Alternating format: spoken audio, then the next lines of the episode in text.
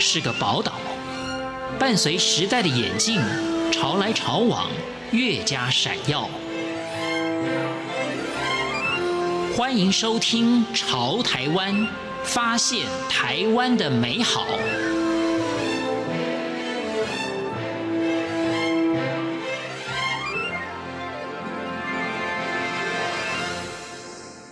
各位亲爱的听众朋友，您好，欢迎您再一次的收听《潮台湾》，我是李正淳。去年底到今年初所举办的台中世界花卉博览会，我们曾经在节目当中做过总体的介绍。那事实上，在采访的过程当中，我发现了一座特别的建筑。这栋建筑呢，叫做四口之家永续家园。它就是探索一种 make sense 的生活方式，跟地球一起航向遥远的未来。那今天节目当中，我们就访问这栋四口之家的策展人刘德甫先生，请他来帮我们介绍如何做到永续家园。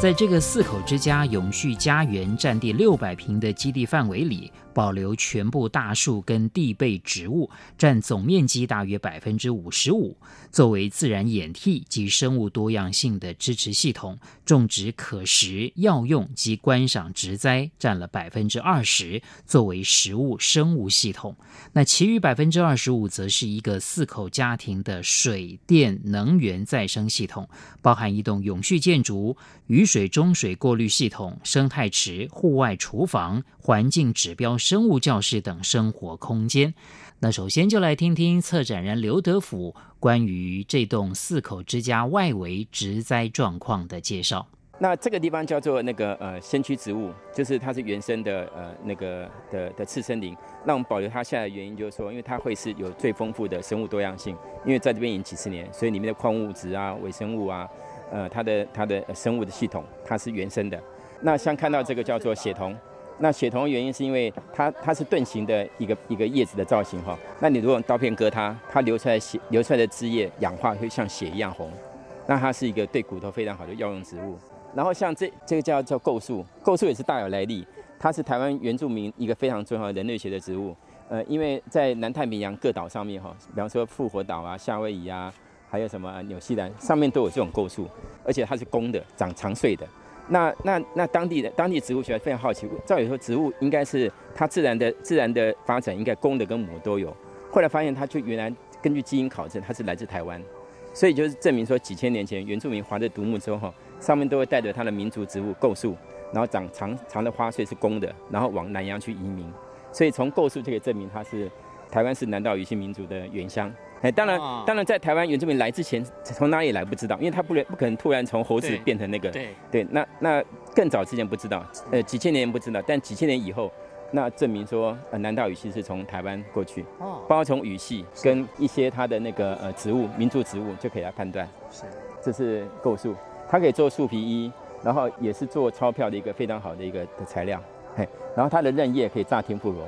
那然后像我们旁边都是种可食花卉跟香草。像这个是皇宫菜，然后这个红花哈很特别，那叫凤梨鼠尾草。我们只要叶子摸一摸，你会闻到的是凤梨香味。所以我们外围全部都是种香草跟呃台湾野菜，那主要是把蚊跟虫挡在外面。嗯，嘿，那因为这个整个整个园区哈十五公顷是以前的呃坦克部队军营，是后来荒废。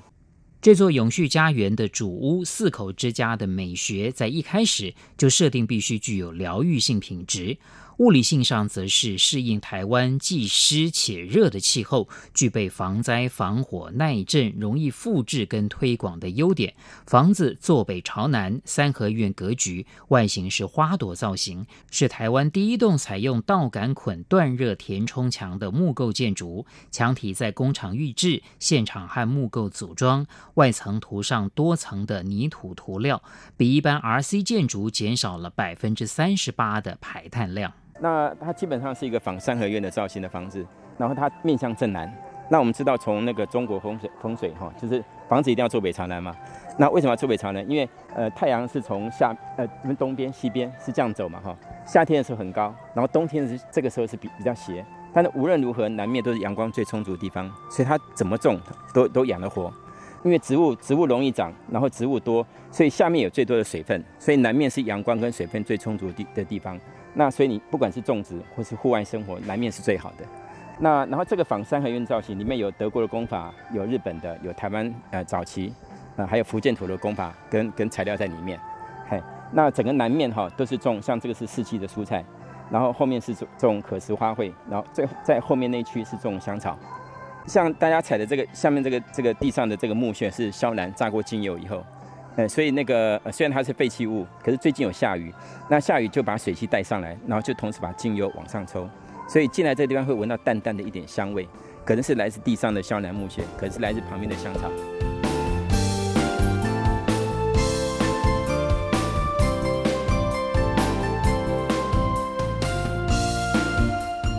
然后进到这个是一个南面的一个呃，我们整个南面大开窗哈、哦，那它实际上南面就是最好的户外生活的空间。那所以这边有看到我们有一个大的木桌，那旁边排了十几张椅子。那这个地方是妈妈的空间。那因为我们从人类考古考古学的遗迹哈，每一个那几千年前的遗址里面，它断垣残壁，对，他看到他看到墙壁的痕迹，可能里面一定有个火盆，那个火盆就是家庭的中心，那就是厨房的位置。那同样，我们我们的厨房是最大空间。那这个地方像上面我有很多那个瓶子里面哈装的叫做节气食物，就是妈妈是一个根据四季去种植呃的一个的一个农夫，然后平常他会把这些叶菜类哈跟根茎类去做油渍腌制，还有醋来腌制，然后等到过冬冬天或春天的时候就有大量食物可以吃。然后这个木头是台湾柳杉，那台湾柳杉它是从日本呃几十年前移植到台湾来，结果这几十年因为台湾不太砍砍木头，只有少量疏伐，因为只要砍木头被骂嘛。那但是它在日本长得很慢，来到台湾几年就成材，那现在几乎要造成森林灭绝，因为都是同时几十几百公顷都是种同一个年纪的柳杉，它到现在也都是四十八岁、四十九岁、五十岁，可是当它一个生病有病虫害，可能全部都有病虫害的问题。那那一个最好的龄相应该是呃零岁到一百岁都在里面，它才是一个自然演替的一个健康的状态。那所以台湾应该要做那个有计划性的疏伐，再补新的。然后如果这样的话，台湾还可还可以维持百分之七十的一个非常好的森林覆盖。然后我们就不要从南洋进口那么多碳足迹海运啊到台湾，然后又非常昂贵的木头，所以它就本身固碳。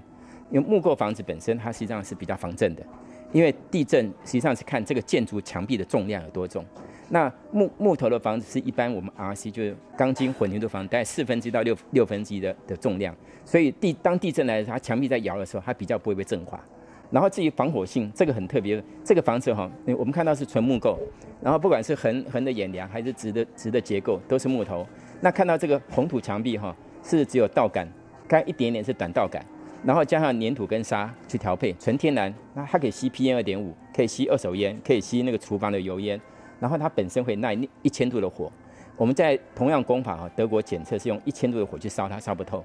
那其实呃，应该是说没有建筑不怕火。主要是看你看失火的时候，你增加多少逃生时间。那可是钢筋混钢筋混凝土的房子哦，到六百度钢筋就整个软化，就像美国九幺幺的房子，它到六百度整个突然崩解掉。可是这个房子可以撑到一千度，所以从从六百度到一千度就增加更多逃生时间。所以这个木头房子加上泥土涂料，如果没有泥土涂料还不敢说，加上泥土涂料以后就能够防火。所以这个房子本身是防火跟防震，对，就是这是出乎我们意料之外，是把呃老祖先的智慧。呃，因为其实这种材料啊都是老祖先就有的，那我们把德国工法它带进来，把它综合。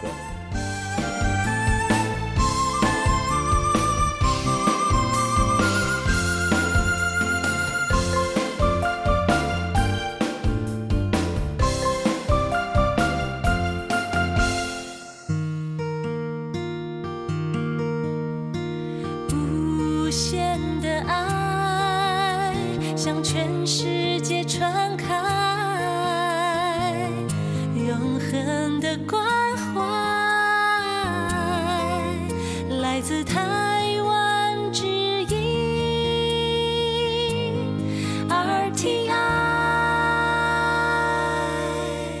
这里是中央广播电台台湾之音，您现在收听的是《潮台湾》，我是李正淳。今天在节目当中，我们介绍的是在去年底到今年初台中世界花卉博览会里面所呈现的一栋永续家园四口之家。那我们访问的是策展人刘德甫。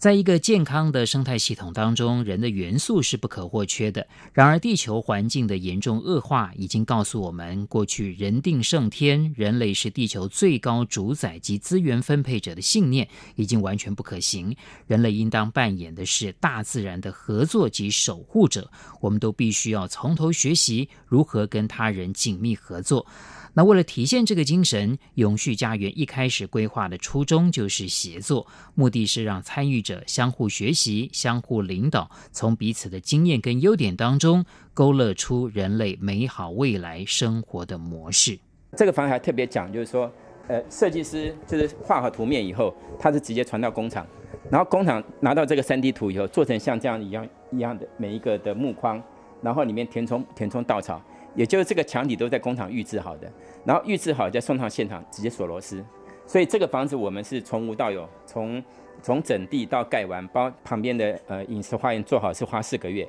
六十平已经算很快，对不对？可是德国他们是盖一样是木构木框，里面填充差别只有欧洲吃麦，亚洲吃稻，所以他们填充麦稈。那他们是同样的工法，五层楼只有花二十一天组装完毕。五层的二十一天组装，这是一个非常非常不可思议的一个速度。所以这个房子哈，它是一个疗愈性建筑。那但是它房它的价钱应该便宜还贵？当然应该便宜，因为它的泥土涂料几乎没有经过加工，好，然后它施工期是工厂做好墙体预制好，现场直接做组装，所以工期会会缩到最短。所以这个房子现在目前造价，因为没有产业链情况之下，可能要到二十万，可是未来一平应该是十万块以内。那十万块，比方这这这张六十平。大概六百万，就相当于大概是一般红砖的粗胚屋的价格。那这个房子它会比我们住在住在像我们我们住公寓里面，我们都有东晒跟西晒问题。到夏天的时候，你进到房间，室内温度三十二度，你不断流汗，你只要把冷气打开，可造成什么样现象？我们人的毛细孔已经打开了，然后冷气不断进去，所以不断的弱化你的身体，弱化弱化弱化弱化。那各位知道，我们台湾人大概百分百分之八十五都住在这种钢筋混凝土房子里面。那现在造成什么情况呢？呃，根据呃那个呃政府最新的资料是，台湾人平均寿命，女孩在八十到八十一岁，男孩在七九岁，但是我们平均余命有十年，卧病在床不能自理，也就是因为我们住在不健康的环境里面，不断弱化自己的身体，然后 C P M 二点五，吃的东西，呃吃的东西，我们台湾现在是全世界使用农药最高的国家，每一个人在场的人平均一年分配将近两百公斤农药给你，然后你要消化它，造成什么结果？我们吃吃的东西里面都有大量农药，然后。呃，周围环境的的蜜蜂大量死亡，所以我们后面有一个昆虫旅馆，就是要引进独居蜂来帮我们做授粉。那所以就整个东西就是说，呃，这个是一个疗愈性品质的房子。我们一开始就是我们有找到一句话，是那个人智学的一个创办人叫 Rudolf Steiner 他讲的。他说每一栋建筑都牺牲了一部分阳光、空气、水、动植物的生命，所以我们要透过建筑的疗愈性来赎回这个牺牲。当初我们讲到这句话的时候，我们其实我非常开心，跟我们的想法是完全一致。也就是说，我们先缩小人。那一般主流建筑师设计一个图，是说我设计好了，我在呃冷气房电脑画好以后，到现场只用推土机，看到所有不要通把它把它推掉。可是这边不一样，我们只有把所有的大树都保留，然后原生只在百保保留百分之五十五的面积，只用中间剩下的那一个原本是房子的地方。所以一开始他就设定就是人类要先缩小，放大自然，然后人类是一个共享者，不是一个掠夺者。然后我们要跟大自然和谐共处以后。真的觉得它是有有一个疗疗愈性的一个一个场域，这就是我们跟大自然合作以后，就产生这样一个丰富跟美的生活。所以这个这个基地叫永续家园的用意，就是说我们一开始设定我们呢要先缩小，放大自然。所以像您跟游客来到这里，他觉得会被会被大自然去去包包容的，然后包括你的眼睛看到的五感，十二感官都觉得是舒服有疗愈性的，嘿，那它就是一个非常美的一个疗愈性的建筑。